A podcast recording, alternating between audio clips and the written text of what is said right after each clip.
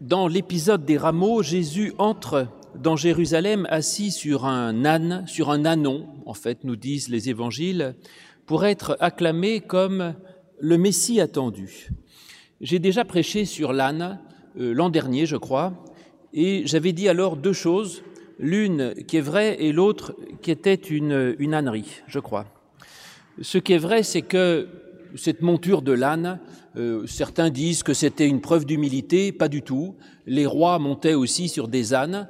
Le simple fait que ce soit un âne et pas un cheval, c'est que le cheval servait à la guerre et l'âne était une monture pour la paix. Et donc ça prouve que Jésus entre comme roi, mais ce n'est pas un roi guerrier, c'est un roi de paix. Il n'est pas un messie politique, mais un messie intérieur et spirituel. Ça c'est vrai. Ensuite, j'avais euh, parlé de la fête de l'âne au Moyen Âge, euh, qui valorisait l'âne en tant qu'il avait un son discordant et que tout le monde le considérait comme un idiot, alors qu'en fait, il était peut-être beaucoup plus sage qu'on ne pense. Et c'était un, appel aux, croyants et aux chrétiens de dire ayez le courage d'avoir une parole peut-être discordante et peut-être dérangeante dans le monde, avoir le courage d'être différent du reste et de ne pas se euh, se confondre dans le monde. Parce qu'en effet, euh, la, la, sagesse de Dieu est folie pour les hommes, nous dit Paul, et celui qui est sage aux yeux de Dieu est forcément un peu considéré comme fou pour les hommes. L'idée est juste. Je vous disais que c'est une ânerie parce que je crois que c'est faux d'un point de vue biblique. L'âne, je n'ai jamais vu nulle part qu'il soit compris comme ça, donc euh, je le laisse de côté. Mais je suis revenu sur cette question de l'âne qui décidément me, tracasse, parce qu'il y a dans l'Évangile une précision particulière nous disant que euh, Jésus monte non pas tellement sur un âne, mais on nous dit sur un ânon, le petit d'une ânesse. Tiens, ça c'est intéressant. Pourquoi un ânon, le petit d'une ânesse? Si c'était pour dire ce que je vous avais servi l'an dernier, un âne suffisait. Mais non, c'est un ânon. Alors bien sûr, vous me direz, bah, c'est une citation de Zacharie 9.9, euh, Sois transporté d'allégresse, fille de Sion, car voici ton roi, il vient à toi, il est juste et victorieux, il est humble et monté sur un âne, un ânon le petit d'une ânesse. Donc d'accord, on annonce un, Messie qui n'est pas guerrier ni puissant, je vous l'ai dit, mais euh, ce verset est cité par les évangiles à, cet instant, dans cet épisode, et il y a toujours conservé cette précision qu'il s'agit d'un anon. Et dans Matthieu et Jean, en plus, on rajoute l'ânesse. Donc l'ânesse et l'anon. Pourquoi cette précision particulière à laquelle les évangiles semblent attacher tant d'importance? Alors ma première réaction, c'est de penser que il y a là la valorisation de deux éléments essentiels euh, de notre humanité. En effet, l'âne représente souvent dans la Bible notre humanité terrestre en quelque sorte. Donc deux éléments essentiels de l'humanité qui peuvent nous servir du meilleur véhicule qui soit pour avancer avec le Christ. C'est la féminité, la maternité, et c'est le fait d'être un enfant. Ces deux choses-là sont absolument essentielles et c'est donné à tout le monde, hein, que vous soyez femme, mère ou que vous soyez euh, homme et sans enfant ou que vous soyez jeune ou vieux. C'est un état d'esprit, c'est une, une façon d'être qui sont absolument fondamentales pour avancer, je crois, dans la vie. Parce que être mère, c'est avoir la capacité d'enfanter, de, de, la capacité de transmission, de pouvoir donner la vie, c'est l'attention au plus petit, l'attention à l'autre, d'accompagner les autres. C'est ce qu'aujourd'hui on, appelle par ce mot anglais qui m'agace le care, c'est-à-dire prendre soin. Et ça, c'est justement une des valeurs les plus essentielles, plus que le guerrier qui a force et, de, choses qui pourrait imposer, mais l'attention. Et quant à l'enfant, représenté là par l'annon, eh bien l'enfant, il est intéressant parce que il n'est pas fini en fait, c'est un adulte en devenir, donc c'est-à-dire que l'enfant est une promesse, une promesse de vie et une ouverture vers euh, tous les possibles. Ça c'est impressionnant quand je vois chaque fois un enfant que je baptise, je me dis mais en fait il peut devenir plein de choses, alors que pour moi les possibles se réduisent considérablement. Et donc Jésus, je crois, nous dit là que nous pouvons cheminer et qu'il peut cheminer en nous dans ces deux dimensions fondamentales qui sont notre capacité à transmettre, à donner, à donner la vie, à enfanter, je vous l'ai dit, et cette autre capacité à celle d'être un enfant, c'est-à-dire de, de croire dans l'avenir, d'être dans le devenir, de savoir progresser et grandir. Alors cette valorisation de l'enfant, d'abord, euh, elle est, euh, elle est exprimée souvent dans l'Évangile, d'abord explicitement par euh, ce passage que vous connaissez quand Jésus accueille les petits-enfants et qu'il dit ⁇ Laissez venir à moi les petits-enfants, ne les empêchez pas, car le royaume de Dieu est pour ceux qui leur ressemblent. Et puis, nous, chrétiens, on, valorise cette dimension de la promesse et de l'enfant dans, dans la fête de Noël, bien sûr. Et cette importance de, de l'enfant que que je, vois dans cette précision que Jésus doit monter sur un ânon, donc sur le petit d'un âne, cette importance de l'enfant comme promesse, je crois que c'est très important en fait et qu'il est bon d'y prêter vraiment attention. Parce que croire dans la promesse, c'est en fait croire dans l'avenir, c'est croire dans le, dans le futur. Et c'est se dire, oui, s'il y a un enfant, s'il y a un annonce, c'est que je crois qu'il y a un futur possible, qu'il y a un avenir possible, qu'il y a une joie possible, qu'il y a un amour possible. Et ça, c'est le premier point fondamental sur lequel le Christ peut avancer. Si on n'a pas ça, eh bien, on est immobilisé, immobilisé, on est piégé.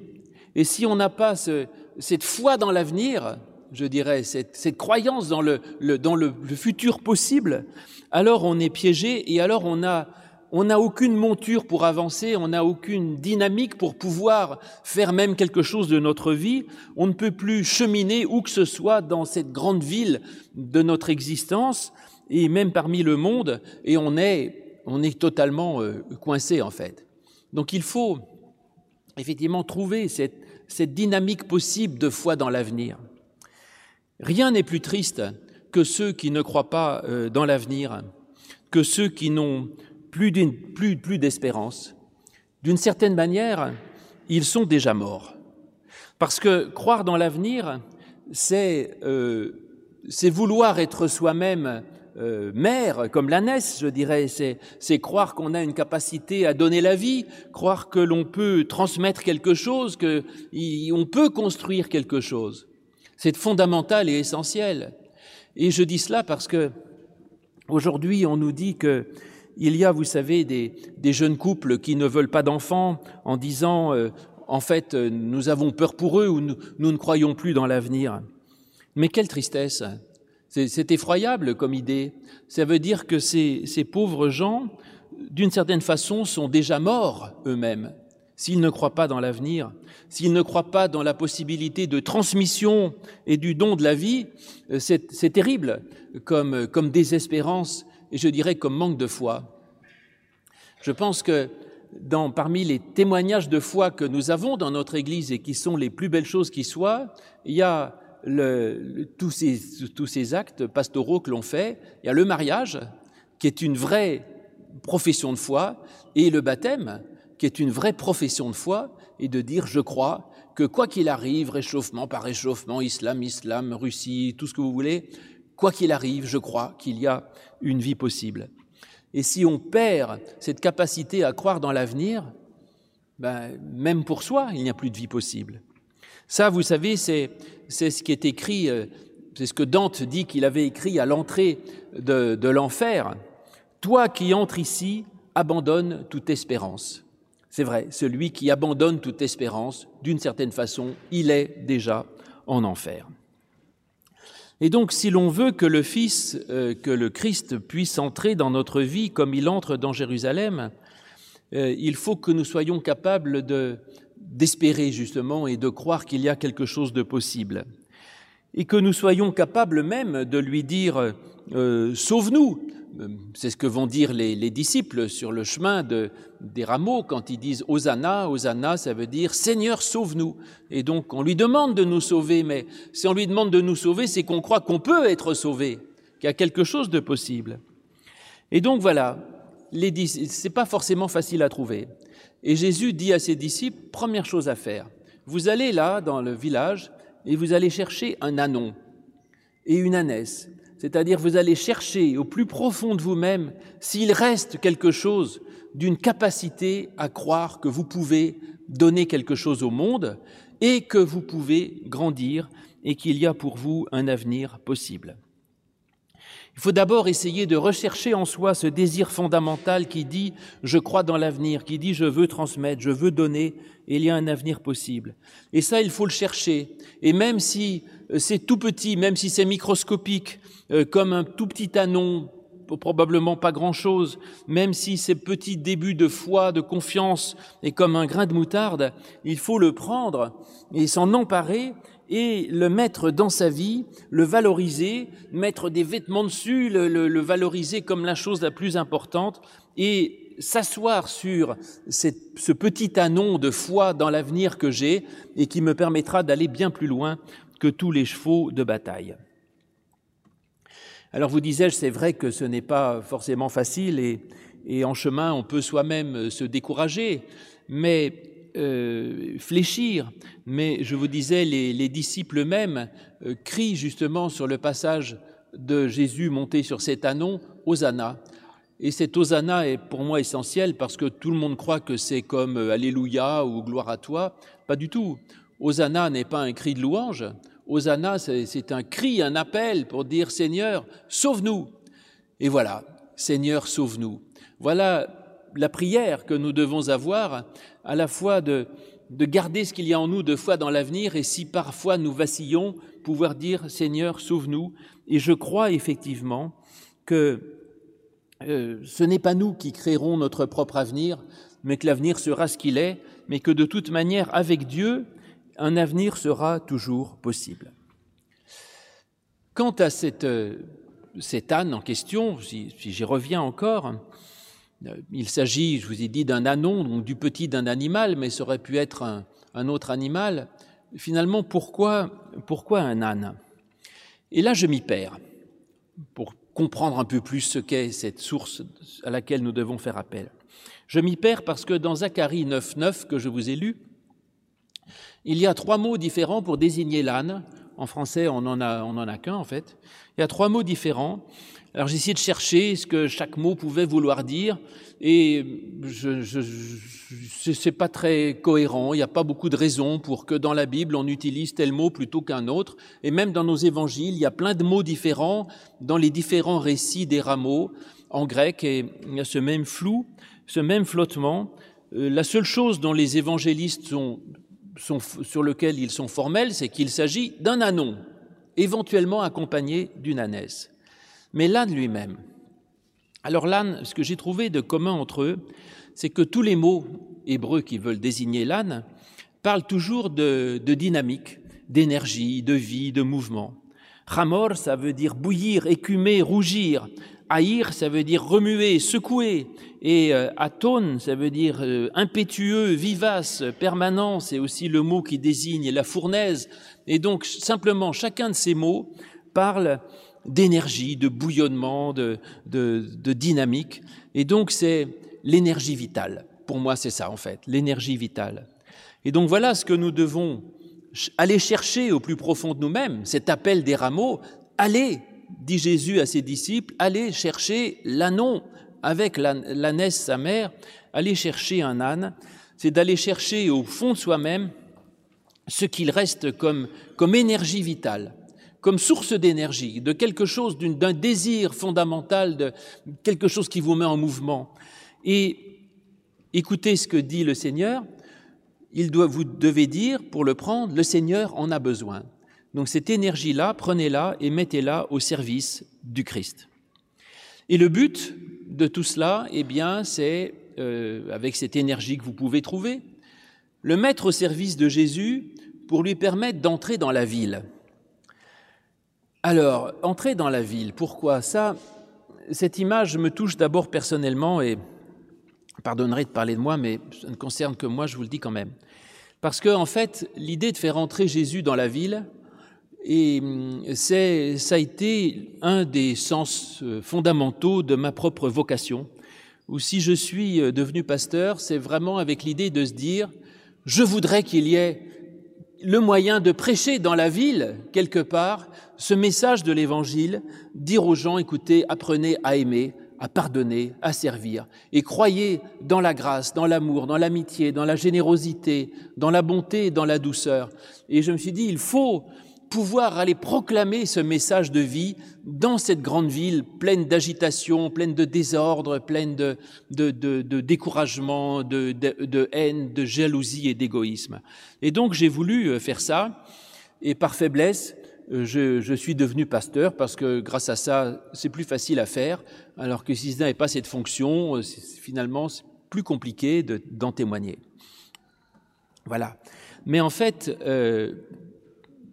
plus d'une façon plus générale, je dirais pour, pour tout le monde et pour moi aussi et pour vous, faire entrer le Christ dans la ville, c'est le faire entrer dans sa propre ville, c'est-à-dire dans sa vie de tous les jours en fait. Et donc ne pas laisser Jésus rester enfermé dans, dans le temple, dans la prière, dans les rites, dans la vie religieuse, mais de faire en sorte que Jésus soit capable de venir dans sa vie profane, dans sa vie de tous les jours, dans le quotidien de son existence, et justement dans son travail, dans sa famille, dans, dans toute chose, et que Jésus puisse ainsi cheminer en, en nous comme un roi, surplombant euh, de, de, sa force, de sa paix, euh, et donnant du sens à tous ces événements d'agitation de notre vie. Et pour ça, eh bien, il faut trouver une, énergie, il faut trouver une motivation. Et donc Jésus envoie ses disciples en disant cherchez bien, trouvez bien cet ânesse et cet anon, essayez de trouver au fond de vous-même ce qu'il reste de désir de transmettre, de donner, de partager, d'aller de l'avant. Cherchez-le et donnez-le-moi. Et donc voilà, avec les rameaux, je veux confier à Jésus ces énergies, toutes ces, énergies qui sont en moi, les confier à Jésus pour qu'il puisse avancer. Et ces énergies, dans notre vie, elles sont multiples. Ce peut être effectivement des, des désirs, ce peut être des, des, aspirations, mais ça peut être aussi des craintes, ça peut être aussi des révoltes. Enfin, tous nos sentiments, positifs ou négatifs, en fait, sont des énergies. Voilà. Et toutes ces énergies qu'il y a en nous, on nous dit, vous les prenez là et mettez-les au service du Seigneur pour faire entrer le Seigneur dans la ville, pour les mettre à son service, et lui saura en faire euh, quelque chose. Dans, euh, dans l'évangile de, de, Marc en particulier, dans Luc, il y a en plus une précision qui est étonnante également. Jésus dit, vous trouverez un anon sur lequel personne n'est jamais monté. Alors pourquoi faut-il que cet anon soit vierge en quelque sorte? Je me suis dit, mais peut-être qu'il faut, moi, je ne peux accueillir le Christ que si je suis totalement euh, vierge? Euh, non, ça ne va pas parce que aucun de nous n'est vraiment vierge par rapport au Seigneur. Nous sommes tous usés, euh, abusés par la vie, par nos désirs, nos désillusions, par nos craintes, par tant de choses et parfois même par nous-mêmes, par nos désirs insatisfaits ou par nos fautes. Dans notre vie, il y a, il y a plein de désirs matériels. Et donc, aucun de nous ne peut se considérer comme un anon vierge sur lequel personne n'est monté. Et donc, cela veut dire qu'il ne faut pas forcément chercher la, je dirais à ce que ce soit nous, mais cet anon, ça va être la part de nous-mêmes, cette énergie en nous-mêmes qui, qui n'a pas d'objet. Et donc voilà, trouver cette énergie qui n'a pas d'objet, peut-être que c'est ça. Autrement dit, tous vos désirs matériels, euh, fichez-leur la paix, euh, vous avez plein de, de, de choses à faire, plein d'énergie que vous engagez dans votre métier, dans votre famille, dans votre vie concrète, laissez-les. Mais s'il y a en vous quelque chose qui n'a pas d'objet, une sorte de désir insatisfait, quelque chose dont vous ne voyez pas comment ça peut se satisfaire, eh bien cette énergie-là, confiez-la au Christ confiez-la au Christ, donnez-la lui et il saura en faire quelque chose. Ou autre hypothèse, c'est euh, d'essayer de dire que l'on peut peut-être rendre vierge ce qui ne l'était pas. Aujourd'hui, les chirurgiens savent, savent, faire cela avec les jeunes filles. Euh, on, arrive à leur rendre leur, leur, virginité biologique, pourquoi pas? Et pourquoi Dieu ne serait-il pas capable euh, de nous rendre vierges nous-mêmes, même si nous avons été un peu euh, usagés, trimballés, euh, fatigués par l'existence, par, ce que nous subissons, ou même parfois de notre propre faute, Dieu peut nous remettre à neuf. Alors peut-être que c'est ça aussi. Si nous voulons euh, pouvoir accueillir le Christ, il faut d'abord se retrouver vierge, en quelque sorte. Et donc se remettre comme c'est un nom qui simplement attend quelque chose. Et tant que vous n'attendez rien, vous ne trouverez rien. Et donc voilà, cette, euh, cette énergie, je vous disais, sur laquelle personne n'est monté, c'est-à-dire il y a une énergie disponible. Et donc nous pouvons rendre disponibles nos énergies. Ça, c'est le travail de Jean-Baptiste, qui, vous savez, plongeait les gens dans l'eau, et les gens en ressortaient comme purifiés, c'est-à-dire euh, comme vierges, et ils en ressortaient libres de sentiments qui ne mènent à rien, de culpabilité ou autre, et étant libérés, pardonnés et sauvés, je dis, mais Seigneur, j'ai un sentiment de reconnaissance, que ferais-je? Voilà, c'est ça, c'est un nom libéré euh, où tout à coup euh, j'ai une énergie positive qui, au lieu de se renfermer sur moi-même, tout à coup est disponible et je peux la mettre au service du Seigneur. Et en effet, ça m'a amusé cette histoire parce que le, il faut apprendre, premier exercice, à se libérer de tout ce qui prétend nous conduire, nous, nous mener par la bride et le mort. Il faut arriver à, se libérer et à devenir euh, ouvert sur quelque chose de neuf. Et ces qualités développées par euh, l'Anon et l'ânesse m'intéressent et m'amusent parce que, en fait, c'est exactement les qualités qu'ont qu exprimé euh, symboliquement l'Église romaine dans le culte marial, où Sainte Marie est vue à la fois comme comme vierge et comme mère, ce qui peut être paradoxal dans le monde d'aujourd'hui, mais néanmoins c'est comme ça. Marie, elle est à la fois vierge et mère. Et donc elle est à la fois l'ânesse et l'anon, ben voilà, sur lequel personne n'est monté. Et donc en fait on retrouve là ce, cette, euh, je dirais, cette espèce de doctrine mariale, ce culte marial qui est intéressant, en disant les, les deux points fondamentaux pour pouvoir accueillir le Christ, qui est cette maternité fondamentale, ce désir d'enfant, enfin spirituellement, de désir de vie, de transmission, de don, d'aller vers les autres, de donner, de penser à autre chose que soi-même, cette maternité euh, essentielle qui suppose que l'on soit soi-même fécondé par le Saint-Esprit, et aussi cette espèce de virginité c'est-à-dire cette, cette, cette, attitude de nouveauté totale, toujours par rapport au monde, et d'être comme un anon sur lequel personne n'est monté, de disponibilité. Et le Fils avance sur ces deux montures, et c'est tout le dogme marial, mais vous demanderez à un prêtre de vous l'expliquer plus que je ne le ferai là. Après, autre petit détail, je parlais de, de disponibilité, autre petit détail dans ce texte qui me, qui me plaît et que l'on trouve dans la plupart des évangiles, Jésus dit prenez euh, l'anon et il dit détachez-le. C'est amusant ça, détachez-le. Détachez-le, c'est-à-dire, une fois de plus, rendez disponible. Détachez cette énergie possible, rendez-lui sa liberté et acceptez d'être libre. Être libre est une chose plus compliquée qu'il n'y paraît et en fait, euh, nous n'en avons pas toujours envie et souvent nous nous donnons nous-mêmes des obligations, et même dans le domaine euh, du religieux. J'ai aussi prêché là-dessus il y a quelque temps euh, en disant que souvent nous nous imposons dans notre religion des, des devoirs. On croit être obligé d'être fidèle à la foi de ses parents, à ne pas faire de peine à, à sa famille et à croire, à croire comme tout le monde. Et on se croit obligé à rester dans ce que l'on a appris au catéchisme, dans ce que l'on croit être la foi officielle et traditionnelle. Et combien de personnes euh, est-ce que je vois et qui, qui, me disent avec un sentiment de culpabilité, vous savez, moi je ne suis pas un bon croyant, je ne crois pas comme il faut. Eh bien écoutez, voilà la première chose que vous dit Jésus, cet anon, cette, cette, cette religion, cette foi, ce véhicule sur lequel le Christ pourra avancer, libérez-le. Arrêtez de vous forcer à croire dans ce que vous ne pouvez pas croire.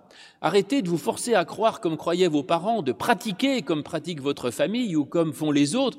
Acceptez d'avoir cette liberté fondamentale de l'annon sur lequel personne n'est jamais monté. Ma foi à moi, c'est la mienne, c'est pas celle ni de mes parents, ni de mes amis, ni de mes frères, ni de mes sœurs, ni de mes cousins, ni de qui que ce soit, c'est la mienne. Et ça n'est que comme ça que Jésus pourra avancer d'une façon euh, positive. Et en effet, toutes ces, toutes ces obligations, euh, tous ces, ces, devoirs moraux que nous nous donnons dans le domaine spirituel finalement euh, finissent par paralyser notre vie spirituelle, eh bien il faut libérer sa vie spirituelle et avancer sur un anon neuf pour être libre pour une foi neuve. Et ça me fait penser évidemment automatiquement à propos d'Anès à, à l'histoire de Saül. Vous savez, il y a dans l'histoire de dans 1 Samuel 9 l'histoire de Saül euh, que Samuel veut oindre comme Messie, veut en faire un roi, le, roi Saül. Et puis euh, Saül est introuvable parce qu'il est en train de chercher, nous dit-on, les ânesses de son père. Ah, on nous dit voilà une histoire d'ânesse. Tiens, tiens, tiens. J'aurais dû commencer par là. Les ânesses de son père. Et euh, donc on ne sait pas où est Saül. Et finalement, euh, Samuel va trouver Saül. Les ânesses sont toujours perdues et il va le nommer roi il va le prendre pour être Messie avant même qu'il ait retrouvé les ânesses. D'ailleurs, Saül euh, pense plus du tout aux ânesses, il, les laisse tomber, s'en occupe plus. Et après, on lui dit euh, c'est bon, les ânesses ont été retrouvées, mais Saül s'en moque apparemment. Euh, aux enfants de l'école biblique, on explique que euh, on explique quoi? On leur dit, bah, c'est en fait c'est une image du salut par la foi. C'est sympathique, Saül qui cherche les ânesses de son père, et en fait il les a pas trouvées. Il est nommé avant de les avoir trouvées parce que l'important c'est la démarche d'avoir voulu les retrouver, et on n'est pas obligé d'accomplir la perfection de, de, la loi divine pour être sauvé. Il suffit de, de la désirer de tout son cœur, et après on fait ce qu'on peut. Mais j'ai une lecture un peu plus perverse à vous donner que je ne dirai pas aux enfants de l'école biblique, il qu'il y en a qu'il faut qu'il n'écoute pas là, c'est peut-être que, en fait, c'est même pas ça. Peut-être que c'est justement que Saül ne pourra être nommé Messie, Christ, en fait, c'est le même mot, hein, roi, qu'à partir du moment où il arrête de se mettre en tête de retrouver les ânesses de son père. Qu'il laisse son père se débrouiller avec ses ânesses et qu'il s'occupe des siennes. Parce que sinon, il passera son temps à courir après des ânesses et il ne sera jamais quoi que ce soit de disponible pour faire quelque chose. Et en effet, cette quête de Saül était en fait un frein, je crois. Et nous devons, comme lui, nous détacher. Nous, nous sommes attachés sans cesse à des arbres, attachés à des croyances, à des pressions familiales, et si nous voulons servir le Christ, il faut libérer l'anon. Et pour une fois, monter sur un anon neuf, pour être un chrétien neuf et pour être dans un, dans un pacte neuf, dans une alliance nouvelle avec Dieu. Et oui, tiens, encore cette alliance nouvelle, je continue mon chemin, vous voyez, qu'à un cas sur le dos de mon âne. Cette alliance nouvelle, ça me fait penser à, à ce qui est dit si souvent dans, dans l'Ancien Testament, cette promesse que Dieu fait en disant, je ferai avec vous une alliance nouvelle, un pacte neuf. Ça a été traduit par Nouveau Testament, vous le savez, une alliance nouvelle. Et ça, c'est une promesse magnifique que Dieu vient et il dit, moi j'ai noué avec tes parents, avec tes ancêtres, avec ceux qui t'ont précédé, une alliance avec eux, mais avec toi, je fais une alliance nouvelle, toute nouvelle. Et donc Dieu vient avec nous créer une relation neuve qui ne dépend que de nous et qui ne, ne nous concerne que nous. Et les premiers chrétiens avaient eu, c'est vrai, du mal à rompre avec le judaïsme. Et ce, Nouveau Testament, cette nouvelle alliance, n'était pas du tout évidente.